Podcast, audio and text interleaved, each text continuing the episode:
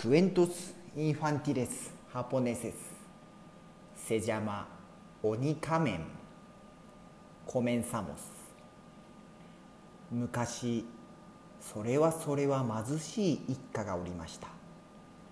その辺り一家は他の土地よりずっとずっと貧しかったのですがなお一層貧しい一家でありましたそこでそこの一番の上の娘は小さいうちに遠い町のある家に働きに出されましたが働き先のおかみさんというのはへそ曲がりの意地悪で何かというとこの娘にあたって冷たくするような人でしたので娘は何かあるごとに随分と泣いて暮らしておりました。何度も何度も家を恋しく思いまだ来ても間もないというのに早く時間が過ぎないかと娘はいつも心待ちして過ごしておりました。そんなある日娘は町に使いに出された時にたくさんのお面を並べて売っている面売りのそばを通りかかりました。娘はかわいらしい柔らかそうな強そうなのやらのいろんなお面を見てつかの間の楽しんでおりました。ふととても懐かしい見覚えのあるお面のあることに気づいて思わず持っていたお金でそのお面を買い求めたのです。それはいつも自分たちを優しく気遣ってくれたおっかさんの顔によく似たお面だったのです。それからは娘は寝寝所の押し入れの奥にそのお面を風呂敷に包んで大事に隠して持っておきおかみさんに怒られた時は訳も分からず怒鳴られたりまたちょっとでも嬉しいことや面白いことを見たり聞いたりした時は必ず寝場所の押し入れを開けてお面を出しおっかさんに向かって話をするようにお面に向かって話をするようになりました。しばらくしておかみさんは娘が何かあるごとに自分の寝場所に駆け込むことに気がつき娘の押し入れを開けてあれこれ物を探しました。すると角の方から小汚い風呂敷に包んだ小さな中年の女のお面が出てきました。母このお面はおっかさんだと思って怒られた時は愚痴を言いに来てたんだな。とすぐに娘をいじめることを思いつき急いで恐ろしい形相の鬼の面を買いそれを娘の風呂敷に包んで押し入れに突っ走んでおきました。案の定娘は散々に怒られた後いつものように押し入れを開けお面を取り出しおっかさんに否めてもらおうとしたのに風呂敷を開いたら恐ろしい顔でこちらを睨んでいる鬼のお面が出てきたので腰を抜かさんばかりにびっくりしました。そしてこれはきっとおっかさんの身に何かよからぬことが起こったに違いないと思いおかみさんのところへ駆け込んで自分はどうにも家に戻らないといけない事情ができたのでどうかほんのしばらくの間家に戻してもらいその代わり盆も暮れも、戻らず働くからと泣いて家に戻してくれるよう頼みました。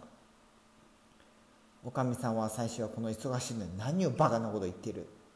と取り合わせなかったのですが今更自分がお面をすり替えたとは言いづらくなってそれではできる限り早く戻ってくることを約束させ一旦家に戻すことを承知しました。それでも乗り物もない山道を懸命に走っていって行く3日戻るに3日かかるところです。娘の足ではもっとかかってしまいます。それで娘は危険を承知で最も近い道であるけれどもとても険しくて寂しい山道を行くことを選びました。でもやっぱりなかなか思うようには進むことができず右も左もわからないくらいに夜が更ける頃でまた寂しい山の中にいるようになってしまいました。娘は山の中で明かりのあるのを見つけそうだ今夜はあそこで夜明かしさせてもらおうと急いで走っていきました。火のあるところにはたくさんの大人の男たちがいてみんなで博打を打っていました。娘はその近くへ寄って事の事情を話し一晩宿をお願いすると男の一人がちょうどよかった。明かりが消えそうになるたびに爆鳥を休んで火を起こさないといけなかったので火を消さないように一晩中火を焚いてくれと言いました。娘は喜んでせっせと火を起こし周りの石石を照らすことに一生懸命になりました。もともと生真面目な娘でしたので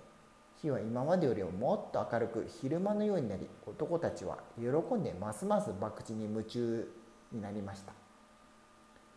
ところが火のそばにいた娘は火が強くなればなるほど顔はヒリヒリ髪はチリチリしてたまったものではなかったのでふと思いついて鬼のお面をかぶり暑さを避けて火起こしを続けていましたふと男の人が娘の方を向いて「あっ!」と大声を上げて急に真っ暗な参道に飛び出していきました。それを見て他の男たちも娘の方を見ますと火の向こうに恐ろしい形相の鬼がまるで自分たちを焼き殺そうとしているかとようにせっせと火をくべ続けているでありませんか。皆一斉に恐ろしさにあまり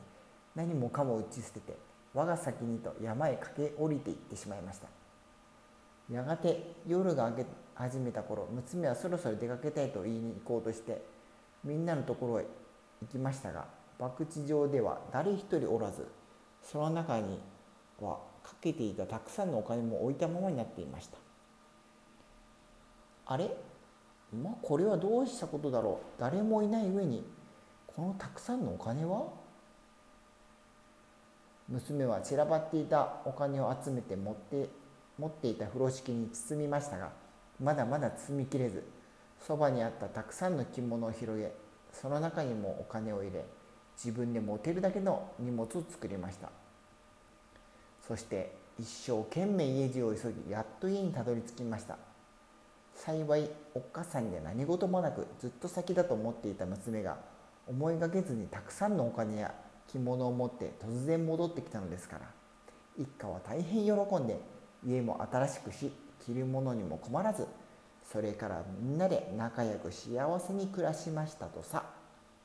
おしまい。